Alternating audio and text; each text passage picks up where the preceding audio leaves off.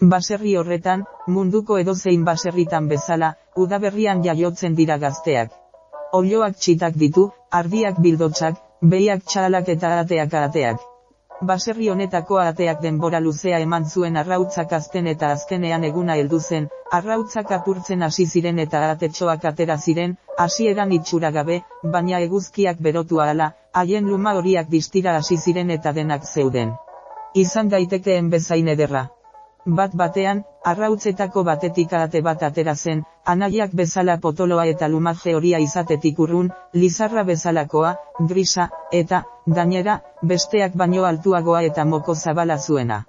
Mama pata eta atetxoak txundituta geratu ziren alako begiz jota. Zein itxusia. Esan zuen arateetako batek.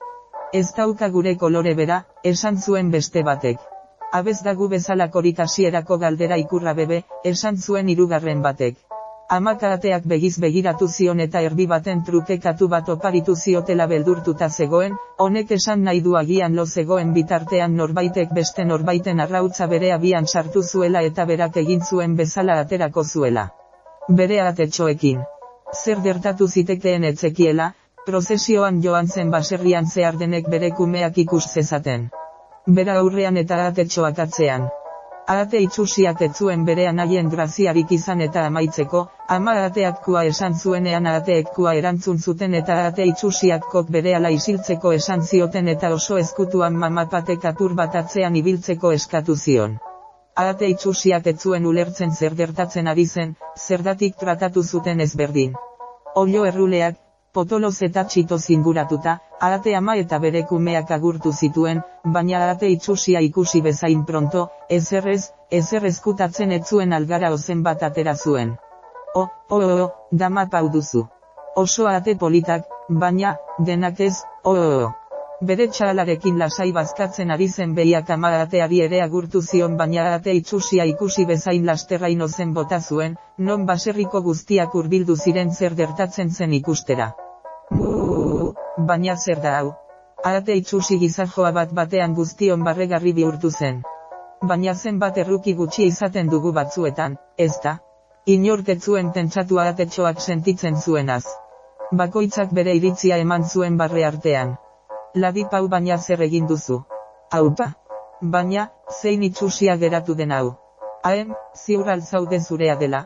Inorte zituen bestea atetxoak erreparatu, ederrak, horiak, potoloak eta preziatuak, arate itxusiaz bakarrik hitz egiten zuten eta hori izan zen lehen eguna, egunen joan etorrian aratetxo hori besterik gabe ezberdina zela onartzetik urrun, ez ederragoa ez itxusiagoa, ez altuagoa ez basuagoa, ez dizenagoa ez argalagoa, ezberdina besterik etzen.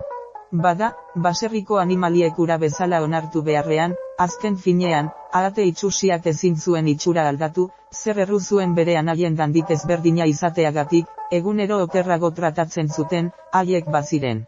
Igerian joan ziren denak esan gabe joan ziren, jolasean deratzen baziren, zeremoniarik gabe baztertzen zuten.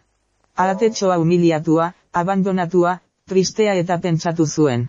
Hemen inorten hau maite, apur bat maiten hauen norbait aurkitu alizateko toki bat bilatzera joan gonaiz. Oso triste etxetzat zuenetik alde egin behar zuela pentsatuz gau erdian bidea hartu eta baserritik alde egin zuen aintzira batera iritsi zen eta entzunez, hien artetik begiratu zuen eta lepo izugarri dun bitxori zuri ederra urkitu zituen. Ai, esan zuen ateak, baina zer txori ederrak. Beraien dana urbiltzea pentsatu zuen, baina baserriko beste guztiek egin zuten bezala mespretsatuko zuten beldurrez, aintzira utzi zuen. Denondan dikurrun, baztertua izateko beldurrez, aratetxoan ora ezean ibili zen hainbat egunez, dena eta guztietatik iesi.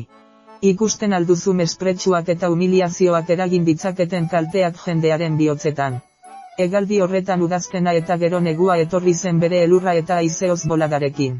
Aratetxoa dardarka etorri zen atxo bat katu batekin eta oiasko batekin bizi zen etxetxo baten aurrean. Atxo arkuste zuen gizentzen bazuen denborarekin jango zuela. Etxe hartan bizi ziren tatua zein olioa oso presuntziotsuak ziren eta lau orma horien artean zer zegoen bakarrik zekiten ez eta munduaren ezagutza oso mugatua zen ez elkarren artean bakarrik hitz egiten zutenez, sinesmena zuten dena. Ustea zen egia absolutuena, pedante bihurtzen zituena eta gauza gehienetan arrazoirik dabea.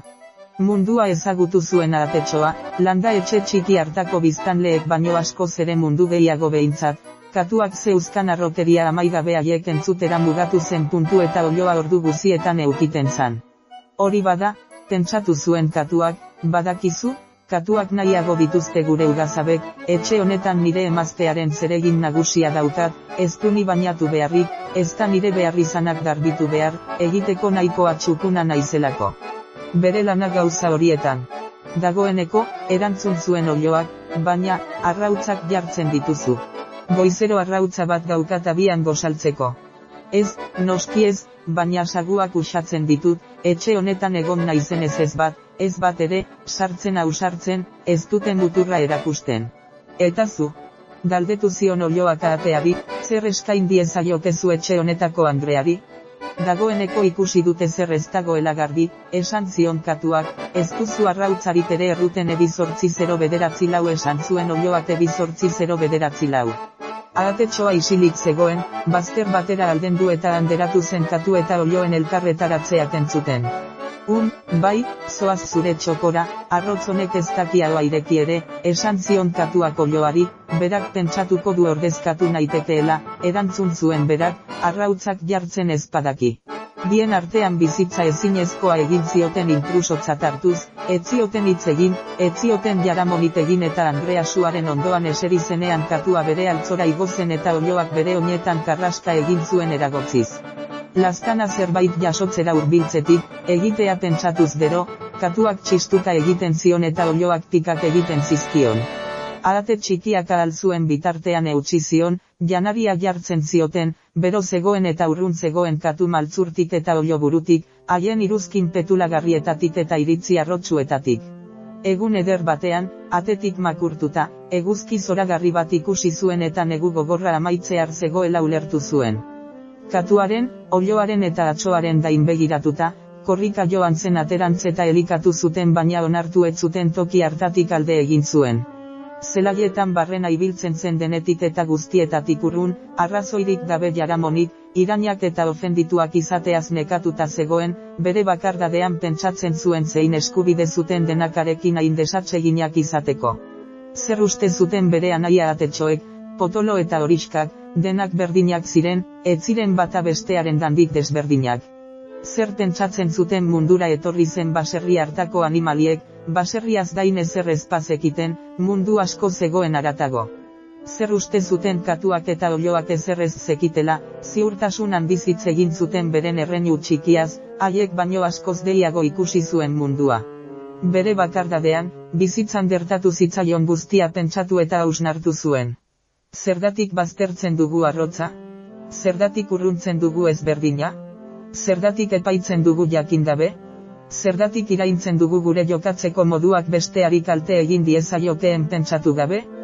Pentsamendu horietan aintzira batetik bestera, bide batetik bestera, bide batetik bestera zioan eta horrela ikusten zituen zelaiak loratzen, eta ostoak eta fruituak zuaitzetan agertzen konturatu gabe hasi eta lumajea aldatu zuen, denendandik urrun egonik, ezin zuen jakintzein ezberdina zen.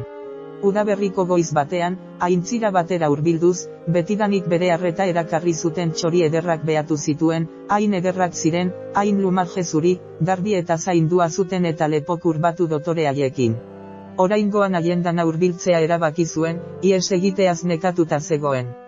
Urbildu ala, egiaztatu zuen txoriaiek bere presentziatik ies egin ez ezik, bere alboan urbildu eta ideri egiten zutela.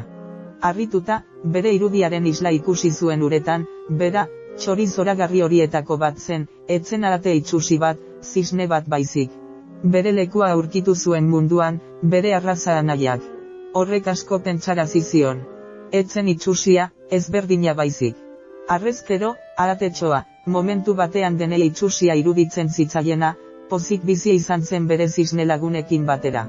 Inoiz etzuen barre egiten beste txorien desberdintasunekin, etzuen inoiz beste animalien dandik urrundu desberdinak izan arren eta beti onartzen zuen denak diren bezala.